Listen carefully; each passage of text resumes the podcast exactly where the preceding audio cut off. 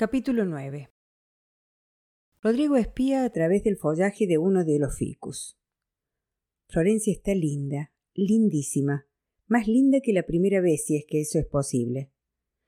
Los cuatro días transcurridos sin verla se las pasó recordándola, pero a medida que le evocaba tendía a sospechar que en su repaso estaba exagerando. Que era menos linda, que no eran así sus ojos, que no tenía tan buen culo como tendía a atribuirle él en sus pormenorizadas reconstrucciones, que algún defecto se le habría pasado por alto en ese primer encuentro lleno de nervios y sorpresas. Una voz chillona, el cabello feo, la dentadura prominente. Pues no. Hoy Rodrigo llegó a la oficina de Mansi pisándole los talones a la secretaria. Casi la asustó cuando subió los escalones de dos en dos desde la calle y ella apenas estaba abriendo la última de las cerraduras de la puerta de Blindex. Rodrigo se disculpó por la premura. No podía explicarle que en la reunión del grupo comando había quedado casi por sugerencia de él en que buscarían dar el golpe el lunes, a la mañana temprano. Rodrigo consulta el reloj. Son las nueve y cuarto. Mira en el fondo del bolso. Ahí está el teléfono celular que le dio Hernán. Se sintió pobre y rústico cuando el otro le sugirió que estuvieran comunicados a través del móvil. Supone que se le habrá notado porque Hernán le dijo que le prestaba el suyo y que él desde el campo se manejaría con el de su viejo. Ahí está ahora en el fondo del bolso. Rodrigo no conoce ese modelo de teléfono, pero se consuela pensando que no debe ser demasiado distinto a los que sí ha manejado alguna vez, y más que nada, que si todo sale bien no tendrá que usarlo. Si sale bien o si sale mal. Mansi no ha dado señales de vida hasta ahora, y Rodrigo no cometerá la torpeza de preguntarle a Florencia por dónde cuernos anda su jefe. La piensa y no puede evitar volver a mirarla, y volver a decidir que es la mujer más linda que vio en la vida. Y si alguna vez vio alguna más linda, se le ha olvidado. De modo que no cuenta. Discúlpame, su voz lo sobresalta. Una voz que no chilla definitivamente. ¿Se te ocurre algo que podamos hacer con las difembaquias? La pregunta de Florencia lo descoloca por completo. Rodrigo no tiene la menor idea acerca de lo que es una difembaquia. La mira y sí, es muy pero muy hermosa. Y luego intenta seguir la línea de su mirada que parece ir en dirección de la mesa baja, sobre la que hay cuatro plantas, dos de hojas anchas verdes y blancas y dos más chicas, con una flor violeta minúscula y aterciopelada en el centro. ¿Cuáles serán las difembaquias? se pregunta Rodrigo. Vos, ¿por qué lo decís? pregunta para ganar tiempo o precisiones. Su palo de ciego tiene dos resultados inesperados y beneficiosos. Uno, Florencia va hacia la mesa ratona y señala desde muy cerca una de las plantas de hojas anchas verdiblancas. Bien, así que esas son las difembaquias. 2. Cuando le pasa por delante, Rodrigo percibe que usa un perfume perfecto, ni muy fuerte, ni muy denso, ni muy dulce, ni muy frío. Ella, toda ella, es cada vez más perfecta. En dos trancos se pone a su lado. ¿Ves? Tiene los bordes marchitos. Rodrigo extrae del bolsillo trasero del jean unas tijeras y aferrando la hoja con la mano izquierda recorta el borde marchito de toda la hoja. Florencia lo mira con los ojos muy abiertos. Rodrigo piensa un piropo fácil vinculado con sus ojos, pero tiene el buen tino de callarlo. Suele ser por exceso de riego, aclara con aire académico. Pero si siempre me olvido de regarlas. También puede ser por falta de agua, se contradice impertérrito. ¿Y no te da miedo? ¿Qué cosa? Tocar así las hojas de las plantas esas. Dicen que son recontratóxicas. Rodrigo traga saliva, se mira las manos, se pregunta con cuál tocó la puta planta, se aferra al hilo de voz que conserva. No pasa nada. Imagínate que estoy todo el tiempo en contacto con sustancias. Después me esterilizo en el laboratorio, ¿sabes? ¿Laboratorio? ¿Pero ustedes no tienen un vivero? Sí, sí, pero un vivero con laboratorio, responde Rodrigo, pensando si completa los requisitos para declararse la persona más pelotuda del planeta o le falta algún ítem. Vos quedate tranquila que yo me encargo. Florencia le dedica una mirada que parece significar no necesito quedarme tranquila porque ya lo estaba, y se lleva todas sus bellezas de regreso a su escritorio. Rodrigo calcula que si sale disparado hacia el baño a fregarse las manos, su imagen de cuidador experto y de hombre cabal se irá por la borda, de modo que se dispone a componer las otras hojas de esa difembaquia de mierda. Empieza con la segunda hoja cuyo borde marchito es más ancho que el de la primera. Cuando recorta el segundo lado, la mira con atención. La rebanada del lado izquierdo fue más profunda que la del lado derecho. Empareja entonces este lado, para corregir la simetría, pero cuando lo hace termina en un ángulo más cóncavo. Ahora es el lado izquierdo el que requiere un nuevo retoque. Mejor se dedica a la siguiente. Para peor detecta un picor creciente en el párpado derecho. Mientras levanta la mano para rascarse, recuerda que Florencia calificó a la difembaquia como recontratóxica y detiene el movimiento. Por supuesto, la sensación de picazón se multiplica. El ojo empieza a llorarle. ¿Vos estudiás en La Plata? La voz de Florencia, que a esta altura no solo no es chillona, decide Rodrigo, sino tan perfecta como sus ojos y demás sinuosidades y protuberancias, le da una idea. Tiene que concentrarse en la conversación. En eso y en dejar pareja las hojas. Dentro de un rato sí podrá ir al baño sin despertar mayores suspicacias. Pero ahora conversar y emparejar, conversar y emparejar. Sí, sí, arquitectura. Qué lindo, va, digo yo, ¿y te gusta? Mucho. ¿Y te va bien? Sí, normal, supongo. Mejor no compartir con Florencia su lúgubre pronóstico acerca de que los finales de estructuras e historia del arte los va a aprobar el día del apocalipsis. ¿Pero en esta época no tendrías que estar cursando? Maldita clarividencia de esta chica para meter el dedo en la llaga. Sí, debería. Pero mejor estar ahí en Villegas como falso paisajista mientras los otros pelotudos se hacen los agentes secretos en el medio del campo. Eso le recuerda que mientras él conversa y arregla plantitas, los demás están en el centro de la acción buscando y saqueando la bóveda del hijo de puta de Mansi. ¿Los envidia? Mira a Florencia, que se ha desentendido de los papeles que la rodean y le dedica toda su atención con el mentón apoyado en la mano, que a su vez descansa en el escritorio. No, no los envidia ni un poco. Sí, pero tuve que venir a darle una mano a mi viejo. Envidió hace poco y anda medio complicado.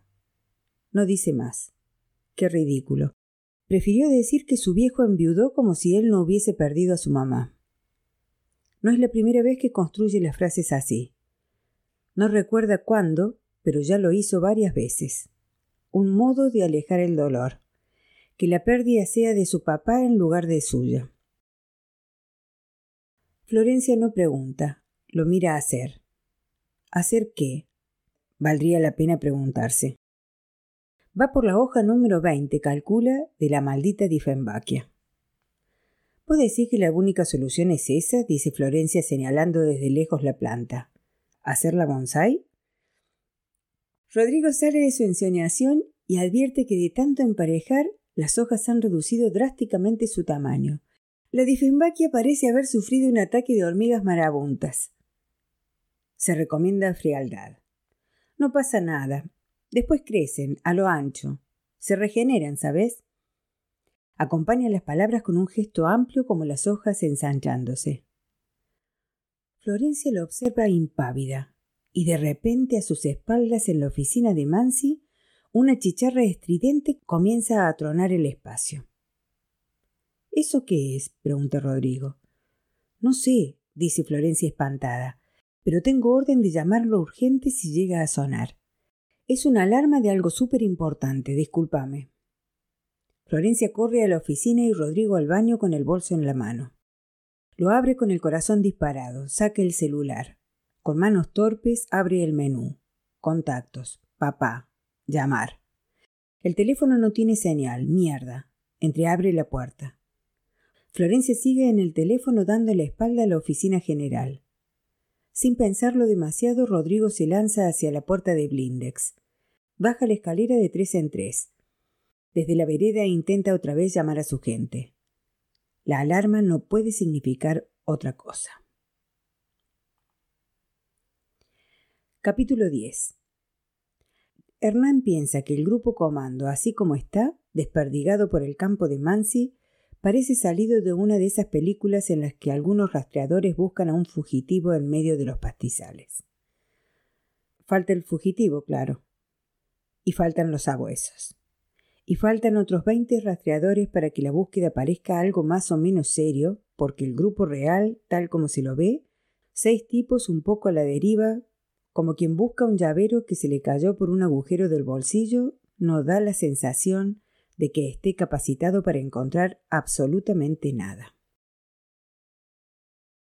Hernán los contempla desde el techo de la camioneta de Perlacia estacionada en la misma lomita de la vez pasada. Habría preferido ser uno de los buscadores de la bóveda, pero le tocó quedarse de campana porque es el único que sabe cómo manejar el teléfono celular. Los viejos no tienen la menor idea por viejos. Y los López tampoco, por básicos. Ellos se ofrecieron, pero el resto del grupo prefirió dejarlo a Hernán. En cuanto a Medina, el sexto integrante de ese pelotón desquiciado, no debe tener idea de cómo manejar no ya un celular, sino un teléfono de línea, piensa Hernán. Echa mano al móvil. Lo preocupa lo débil de la señal, aunque ha preferido no decir nada para no preocupar al resto.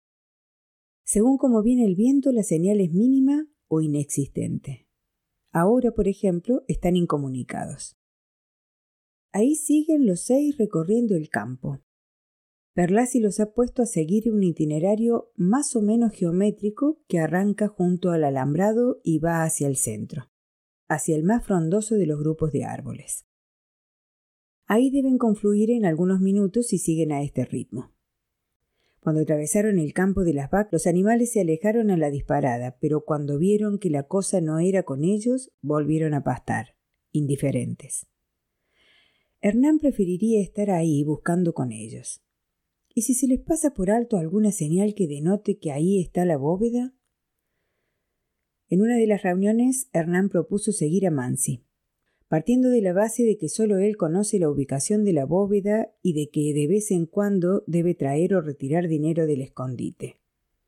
¿No es mejor rastrear al escondedor más que al escondite?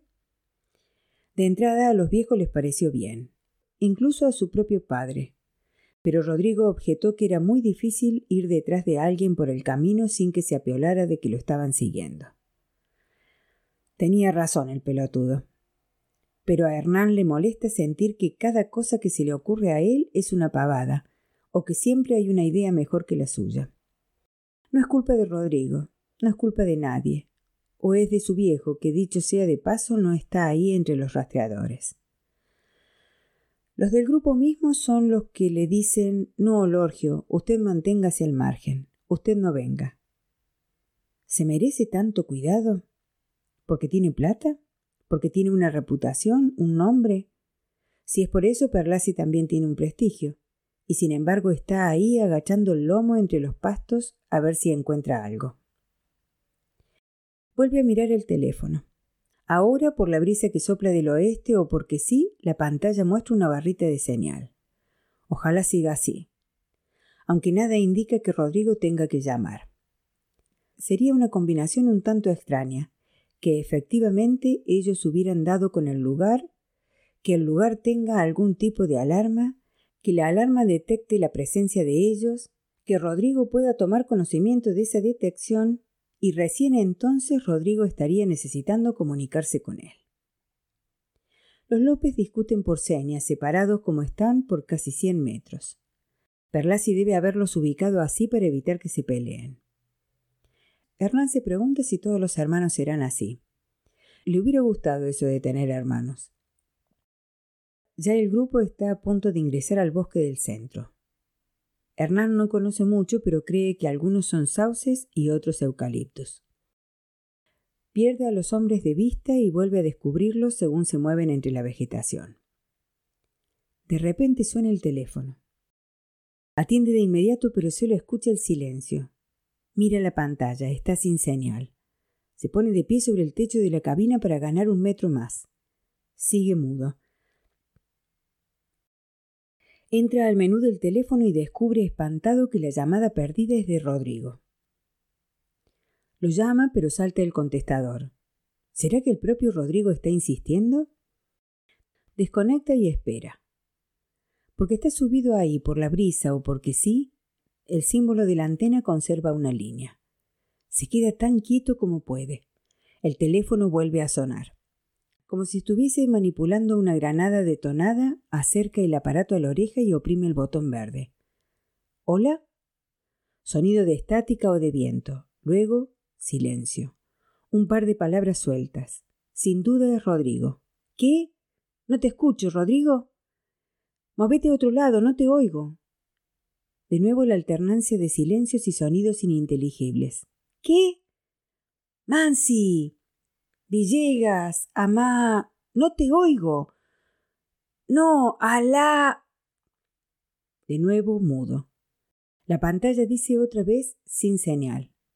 Hernán tiene que decidir si la última palabra fue alarma. Baja del techo de la camioneta, arroja el teléfono dentro de la cabina y sale corriendo tan rápido como le dan las piernas. Capítulo 11 Estas son las situaciones en las que Mansi se siente solo. Le gustaría tener a alguien con quien compartir su preocupación y su angustia. Sus dudas, al menos, mientras conduce su Toyota Hilux a 170 por la ruta 33 hacia el norte y se pregunta si alguien le ha robado la bóveda. Pero no tiene a nadie, a nadie en que confíe lo suficiente como para contárselo. Su hija no cuenta, su mujer menos. A sus amigos del club no va a cometer el desatino de contarles. Jamás cometerá un error como el de Fiorentino aquella vez cuando pasado de whisky se habló en el club de su propio escondite y le dio la idea.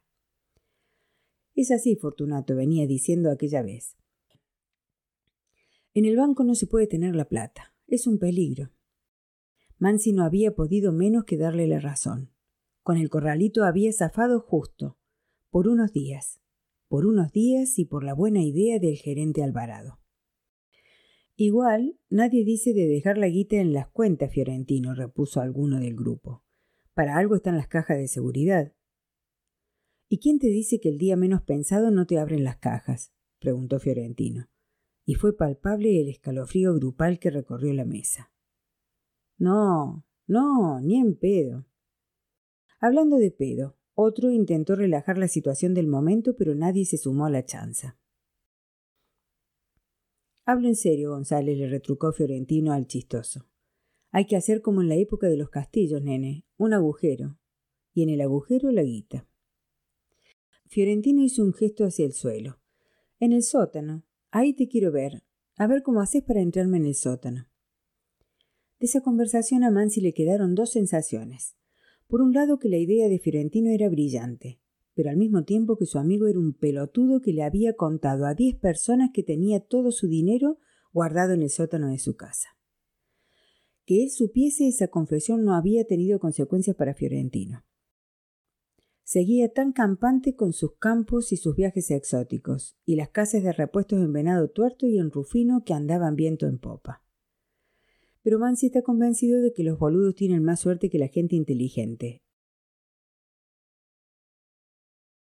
Y como él, Mansi es un tipo inteligente. Necesita, además de inteligencia, esfuerzo. el esfuerzo de pensar primero y de hacer después. Y el esfuerzo de sacrificar también, que es lo más difícil. El campo comprado a Lángara había sido una ganga desde todo punto de vista. El precio, las condiciones, la ubicación, la calidad de la tierra. Si Lángara no hubiera estado así de ahorcado con las deudas, ni loco se lo habría vendido, y menos en esos términos. La primera soja que le hizo la vendió tan bien que recuperó la sexta parte de la inversión. Y ahí es donde Mansi se felicita, porque fue capaz de separar más de 50 hectáreas y dejarlas improductivas. O con unas cuantas vacas, que es más o menos lo mismo. O peor, porque les tuvo que construir el molino para el agua y el alambrado. Y eso cuesta dinero, pero no le importó.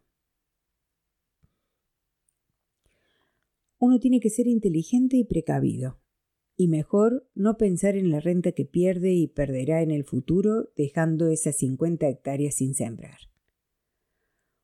Otro va y las siembra, todas, las 500. Cuando empezó con el campo el, cuando empezó con el campo el año anterior, Mansi no tenía ni idea de cómo hacerlo. Ahora tampoco ha aprendido demasiado, pero se las rebusca. Su planteo es conservador porque él, Mansi, es conservador.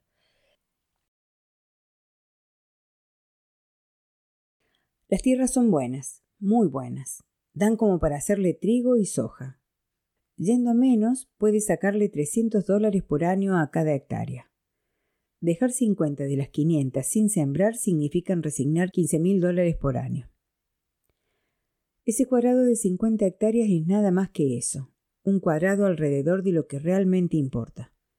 Cualquier conocedor del campo podría decir que es un zoológico de vacas unas cuantas vacas en estado semisilvestre, con los cuidados mínimos como para que ningún organismo público le arme quilombo. Por lo demás, vacas inútiles. No importa, que piensen lo que quieran, que piensen que es un comerciante que de campo no sabe nada de nada. Mejor pasar por estúpido y por bruto. Además, las otras 450 hectáreas sí que le dan ganancia. No todos los años serán igual de buenos, pero en cuatro o cinco años se paga el campo completo. Y las ganancias ahí creciendo para él. Mansi pasa el acceso a Santa Regina y unos kilómetros más allá gira a la derecha, por el camino de tierra que va a Villa Saboya. Ahora deberá ir mucho más despacio o correr el riesgo de volcar y matarse.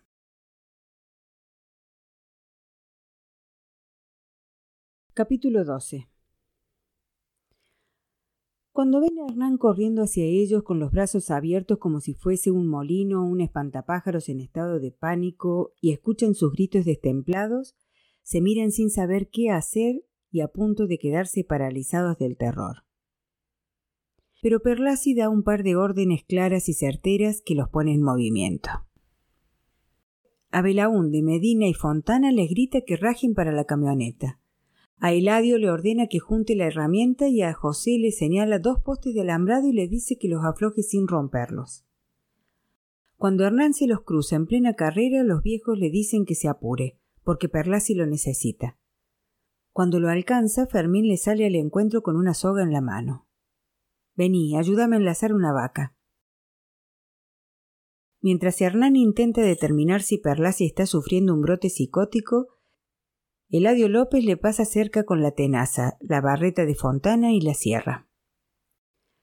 Tira todo en la camioneta y volvé para ayudarle, advierte Perlasi. Van hacia un grupo de vacas que cuando los ven acercarse se incorporan y se alejan para ponerse a salvo. Por inercia o por desesperación, Hernán y Perlasi siguen corriendo un trecho, aunque es evidente que no van a darle alcance. ¿Así, Perlasi? El que pregunta desde lejos es José López, que zarandea un tramo de alambrado de 15 o 20 metros que ha conseguido aflojar. Tuve que aflojar cuatro postes porque con dos ni se movía. Perfecto, así, así está bien. Perlasi responde en un jadeo. Tíralo al piso del todo, eso, eso, así, así está perfecto. Se encara con Hernán. Vamos. Y trota hacia el otro grupo de animales. Pero las vacas están sobre aviso, o son mucho menos estúpidas de lo que se supone que son, o ellos son demasiado enfáticos en sus movimientos, pero los animales se espantan y huyen más rápido todavía que los anteriores. Perlasi se detiene agitado a más no poder. Así, así no vamos a ningún lado, suelta. ¿Pero vos tenés idea de cómo enlazar una vaca? pregunta Hernán apenas más compuesto que el viejo ni la más puta. Pero necesitamos que alguno de estos bichos entren en el potrero del medio. Si no, cagamos. Hernán cree comprender. Perlasi pretende fingir que fueron los animales los que entraron e hicieron sonar la alarma. Vuelven a ponerse en movimiento mientras Hernán se pregunta si toda esa locura no será el pedo. ¿Y si lo que asustó Rodrigo en la oficina de Mansi fue otra alarma? Difícil pero posible. ¿De dónde sacan ellos que la única alarma de Mansi tiene que ver con la dichosa bóveda? Porque, dicho sea de paso, Hernán ni siquiera sabe si la bóveda existe y si la encontraron. Che, Perlasi, ¿la bóveda la encontraron? José López pasa como una exhalación a su lado, distrayéndolos. ¡Pará, José! Vení a ayudarnos, grita Perlasi, pero el otro ni siquiera se vuelve a mirarlo. Se detiene recién cincuenta metros más allá y empieza a hacer gestos a su hermano, quien doscientos metros adelante viene de regreso de dejar las herramientas en la Ford F100. El otro le responde con gestos igual de herméticos y abundantes. ¿Y esos dos? pregunta Hernán que no puede evitar pensar en esos tipos que dan instrucciones a los aviones mediante señales justo antes de estacionarse junto a las mangas de los aeropuertos. Perlasi está tan en babia como él. Después de mover afirmativamente la cabeza al unísono, los hermanos empiezan a trotar describiendo una diagonal. José hacia su izquierda y Eladio hacia su derecha. ¿Qué hacen estos dos boludos? murmuró Perlasi. Hernán observa que ambos se están acercando desde las antípodas a una vaca que pase sola, alejada del resto. Van hacia la vaca de allá, arriesga Hernán señalando ese animal. Cuando están a cincuenta pasos, la vaca deja de comer y alza la cabeza, pero no se aleja. Hernán se pregunta qué extraño magnetismo emanarán los López que les permite aproximarse sin que el animal se alarme. Así los hermanos se acercan a treinta, a veinte metros del rubiante. Entonces alzan los brazos y empiezan a los alaridos. ¿Pero qué pretenden estos dos pelotudos? se desespera Perlasi. La vaca agacha la cabeza y corre, y entonces Hernán y el viejo se percatan de lo que sucede. En el sitio ha quedado un ternero blanco que duda entre el terror y la huida. Eladio aprovecha el instante de perplejidad del cachorro y le aferra una pata trasera. El ternero se lanza a corcoviar para zafarse mientras avanza unos pasos en la dirección en la que corrió su madre. José llega en auxilio de su hermano y aferra el ternero primero del cuello y después de las patas delanteras.